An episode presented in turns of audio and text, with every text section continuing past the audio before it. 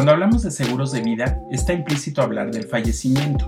Generalmente tu agente de seguros te brindará información sobre la forma de cobrar una suma asegurada, los requisitos y los trámites que el beneficiario deberá seguir ante la aseguradora, pero sobre todo te hablará de lo protegidos que estarán tus seres queridos si tú llegaras a faltar. Sin embargo, ¿qué pasa con los demás trámites que hay que hacer? ¿Cuáles son? ¿A dónde hay que dirigirse? ¿A quién preguntas? ¿O con quién te acercas para que te asesoren? En esta ocasión te hablaré de los trámites más comunes que deberás seguir cuando un ser querido deja de estar con nosotros. Quédate, seguro te interesa.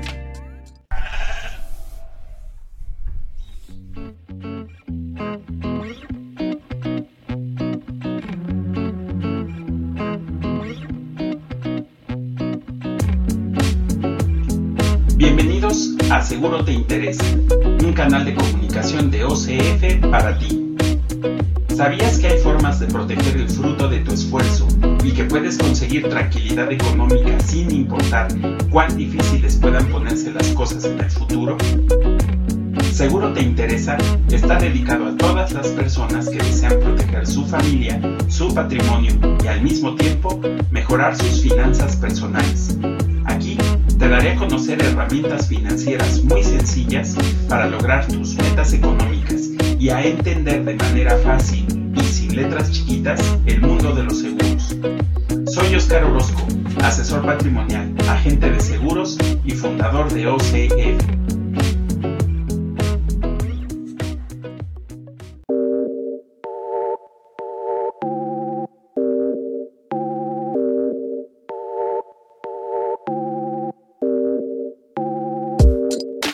Cuando un ser querido fallece y nos vemos obligados a enfrentar esta triste situación, es posible que necesitemos ayuda para realizar los trámites que se originan tras la muerte de nuestro familiar. Esta semana te traigo la primera de dos partes sobre los trámites que deberás atender cuando una persona fallece para que estos momentos difíciles no lo sean más a causa de procesos burocráticos. El primer documento que deberás tramitar es el certificado de defunción. Este es expedido por un médico de la institución médica que atendió a la persona si se trata de un fallecimiento por causas naturales o por un médico forense del Ministerio Público si la muerte se debió a una causa distinta. Es un documento muy importante porque vas a necesitarlo para solicitar la orden de inhumación o cremación ante un juez del registro civil. Para estos trámites también deberás presentar una identificación oficial si tú eres quien está realizando las gestiones.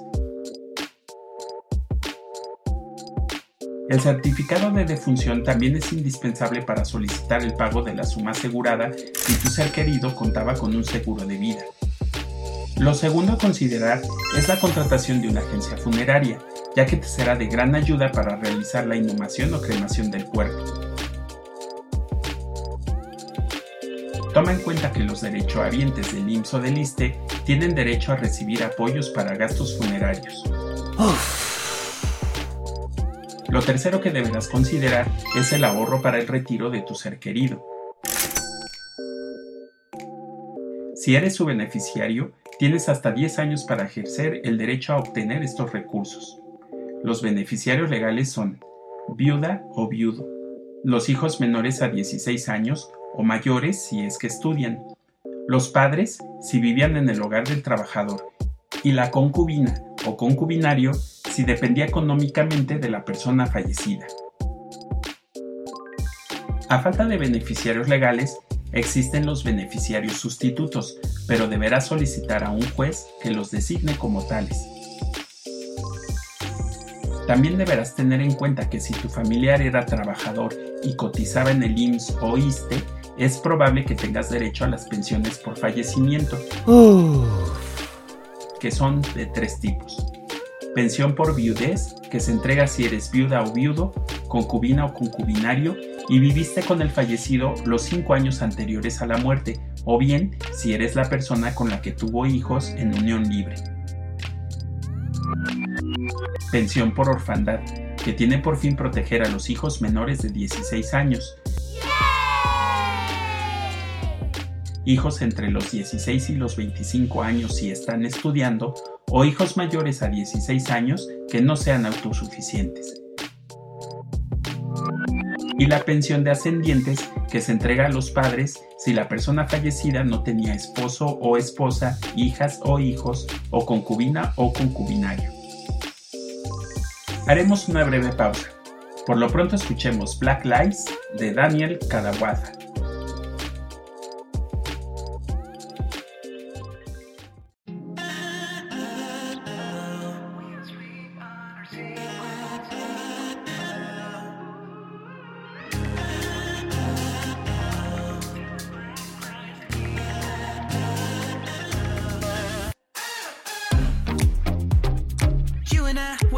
always on the edge. We fight and make love at the same time. Would you break up just because I told you what I did last night? I recall the times you said you're sorry.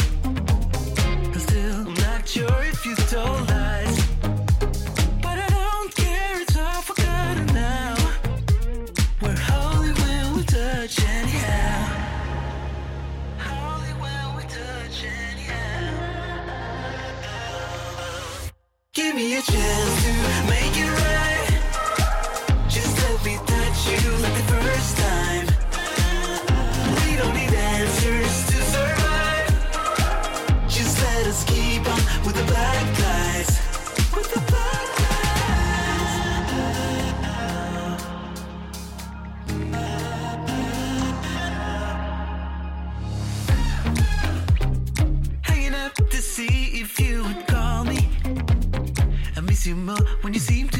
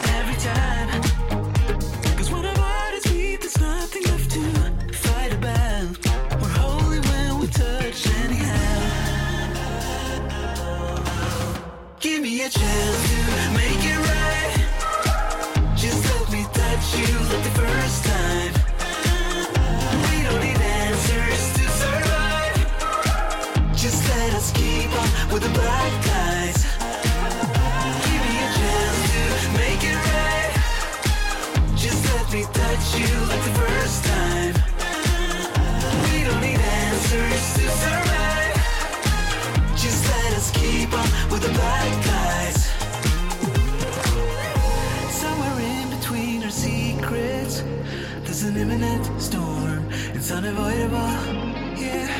But as long as I feel that you see me, I will pay no mind, pay no mind at all. So give me a chance to make it right.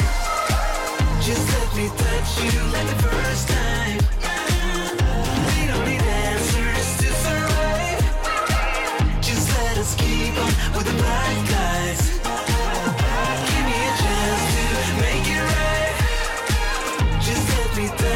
Let the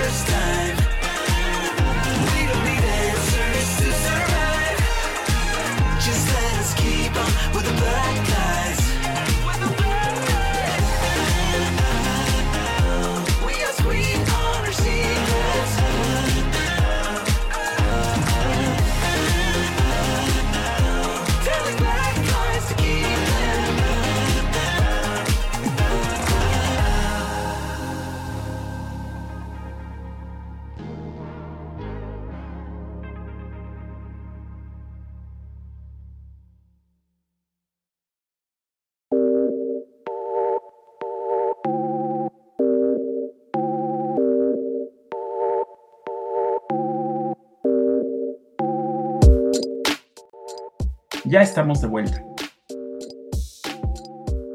Si tu familiar dejó testamento y tú eres heredero, puedes iniciar un procedimiento sucesorio ante un notario o juez, pero toma en cuenta que tú deberás pagar los costos generados por el proceso y si había inmuebles, deberás pagar los impuestos por la adquisición de los mismos. Si no sabes si tu ser querido tenía testamento, puedes dirigirte al Registro Nacional de Avisos de Testamento RENAT para informarte. La próxima semana te hablaré sobre los trámites a realizar para la cancelación de tarjetas de crédito, créditos hipotecarios, créditos automotrices, reclamar la suma asegurada de los seguros de vida y de los seguros educativos. Acompáñanos el próximo episodio para saber más sobre el mundo de los seguros y cómo pueden ayudarte a garantizar un futuro económico más tranquilo y mejor. Si te gustó este capítulo, ayúdanos dando like y suscribiéndote al canal. Puedes seguirnos en nuestras redes sociales como arroba financiera Orozco en Facebook, arroba OCF-seguros en Twitter o como OCF Orozco Consultoría Financiera en LinkedIn. También puedes mandarnos un mensaje de WhatsApp al 55 1800 0917. Hasta la próxima, seguro te interesa.